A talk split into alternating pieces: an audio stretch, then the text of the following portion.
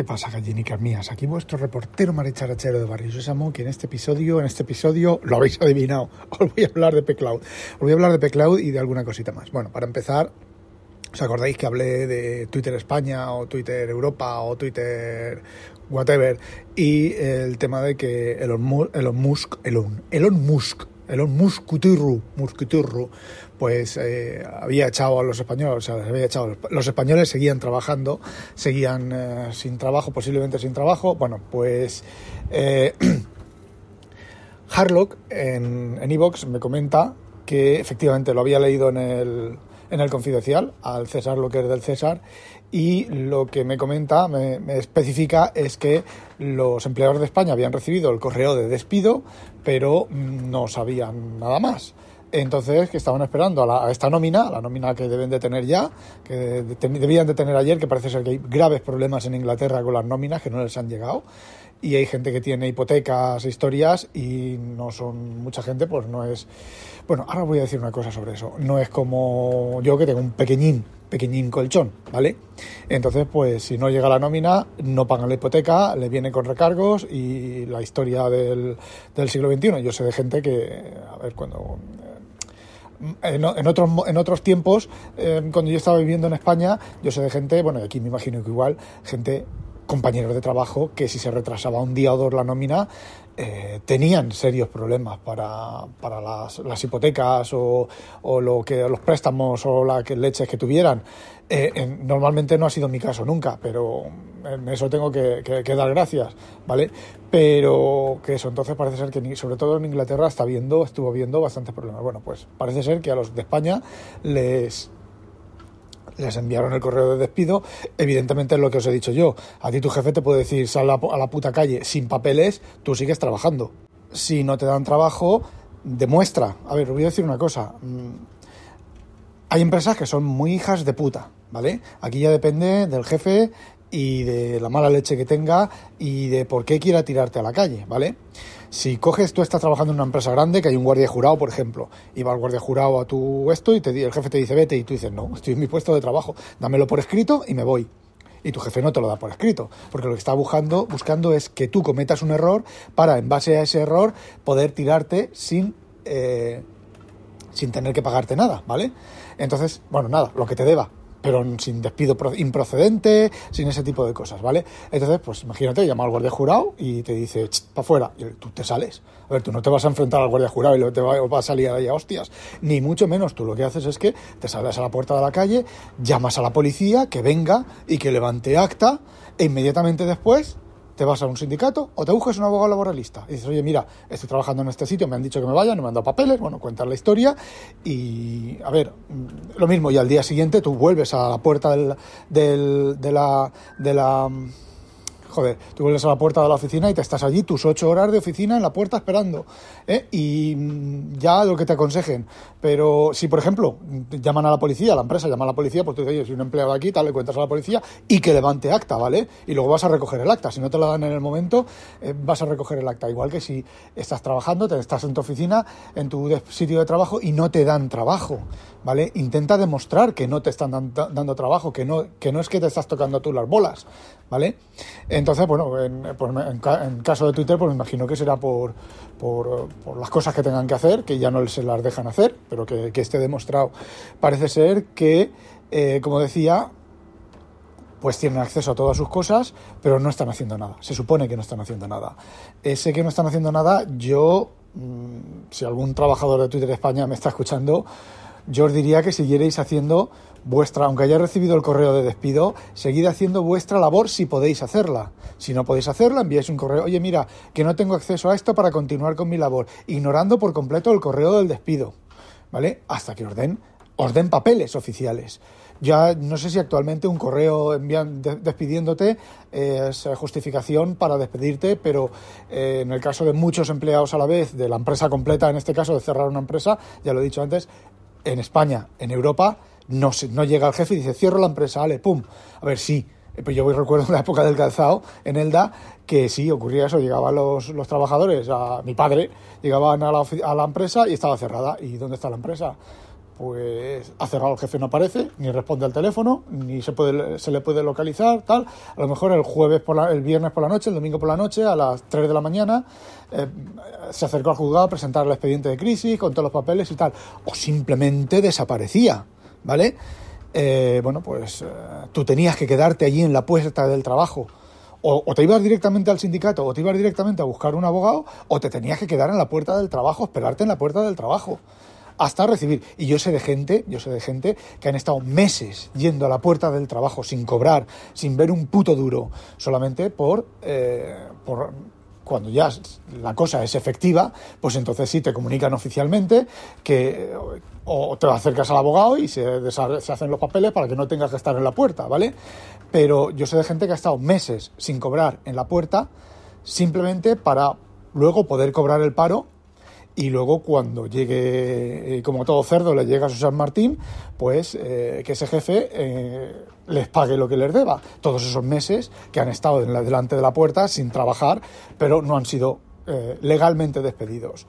Entonces yo solo, bueno, mi padre no lo ha vivido, o sea, con mi padre yo lo he vivido no tan dramático, pero sí que mi padre contaba casos de, de situaciones así. Entonces, pues, pues mucho ojito con eso cuando yo lo digo, cuando el jefe te despida. Otra cosa, otra cosa es que tú vayas al jefe y el jefe te sientes delante del jefe, del jefe, del, personal, de quien sea, ¿vale? Y tú, pues, oye, llegáis a un acuerdo, papeles, siempre papeles, te llegáis a un acuerdo, pues oye, eh, vete a casa, vale, dame el papel, que me despides, que me, que me, vas a despedir, tal y cual, tal, tal cual, y que no hace falta que vaya a trabajar no es necesario que vaya a trabajar. Y yo me voy a mi casa. Pero si no ponen eso en el papel, el que él te lo diga de boca, no te fíes. Os lo digo, por mucha amistad que tengas con el jefe, porque seas uña y carne, por lo que sea, eh, si el jefe te dice, bueno, pues vete a tu casa, si no hace falta que, estés aquí, tú, le tú miras los papeles que te ha dado y no pone que te tienes que ir a casa, eh, no te vayas a casa, ¿vale? Quédate en la oficina, que te lo dé por escrito. Y supongo que hoy en día por escrito pues es un correo, ¿vale? Cuando a mí mi jefe me hace hacer alguna cosa que yo no quiero hacer, y no me refiero a, bueno, a ver, os cuento. Em, yo te hago cosas de desarrollo que son críticas, un poco críticas, con temas de seguridad, eh, más que de seguridad, con críticas con manejo de dinero. Entonces, si mi si mi jefe me dice, oye, haz esto, y yo digo, esto no es seguro, ¿vale? Esto, va, esto puede dar problemas. Ya, ya, a mí me da igual, pero lo, lo haces. Y vale, envíamelo por correo electrónico, tú me envías al correo electrónico, yo te respondo que, no, que lo haré, pero que sepas que no es seguro, que puede ocurrir esto y esto. ¿Por qué? Porque si ocurre algo, luego tu jefe te puede decir, yo, yo no te dije que hiciera eso. Sobre todo si hay pasta de por medio. A ver, yo os voy a contar una, una, una historia que pasó aquí donde estoy trabajando. Yo, mira, yo sobre el tema de los test y todo esto, esto viene a, cuenta del tema de los test. Un cliente pidió un cambio, ¿vale?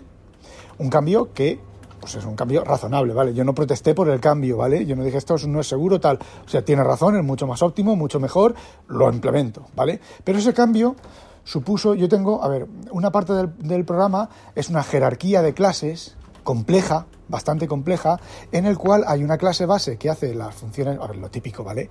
Las funciones base de, que son comunes a todos los, diferentes elementos de tarjeta y luego, conforme un cliente o una tarjeta varía algo la funcionalidad, las clases que heredan de esa clase modifican esa funcionalidad. Si esa funcionalidad, por ejemplo, está dentro de un, bloque de código, lo que hago es que en la clase base parto ese bloque de código en tres métodos y reemplazo el método en la clase hija, eh, reemplazo el método ¿Vale? Bueno, pues este cambio requería una modificación importante en todas las clases, en, en, esta jerarquía de clases. Y entonces cuando yo envié, bueno, esto ya está hecho, ¿vale?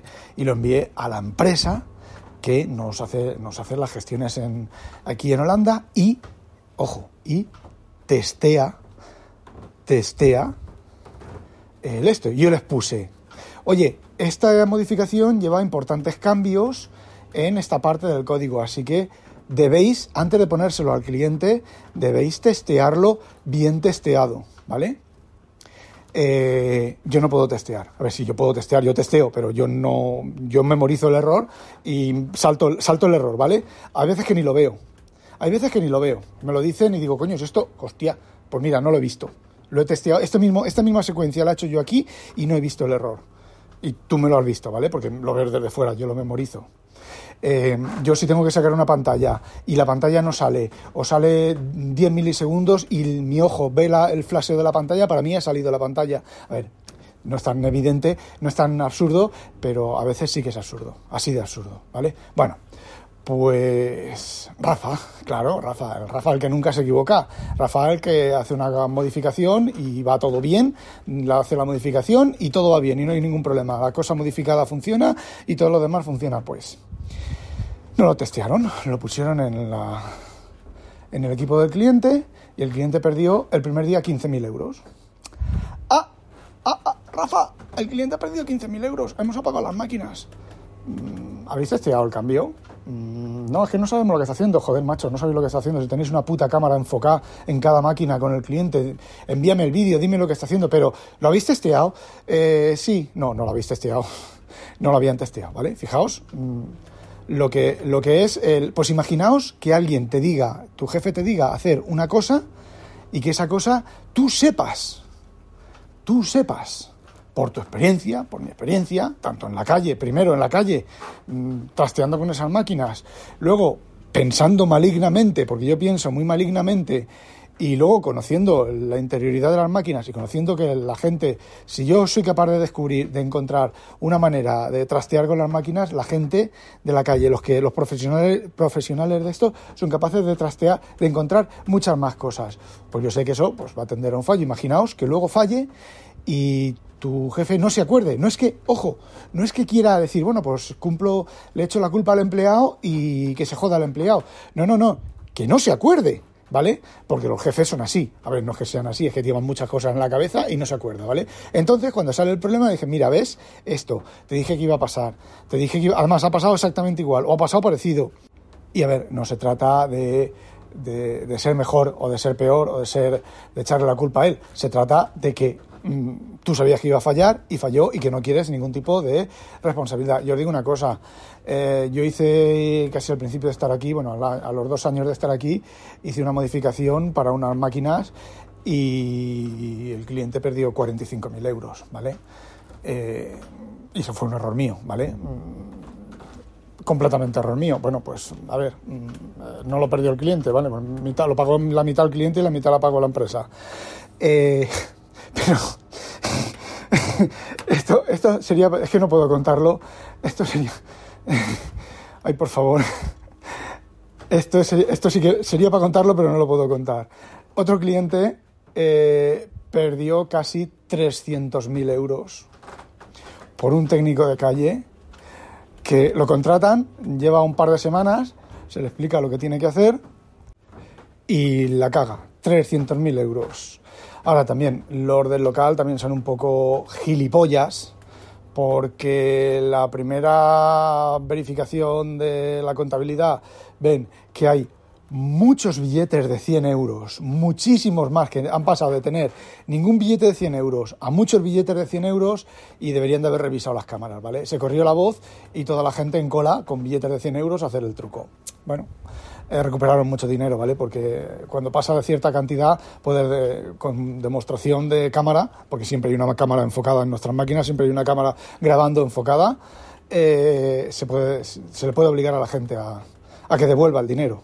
No el dinero gastado, pero sí el dinero robado. ¿Vale? Y a partir recuperaron bastante dinero, pero creo que quedaron 80 y no sé cuántos mil euros o cosas así que no pudieron recuperar, ¿vale? De gente que simplemente dijo que no y otra gente dijo que, que bueno, entre juicios y historias.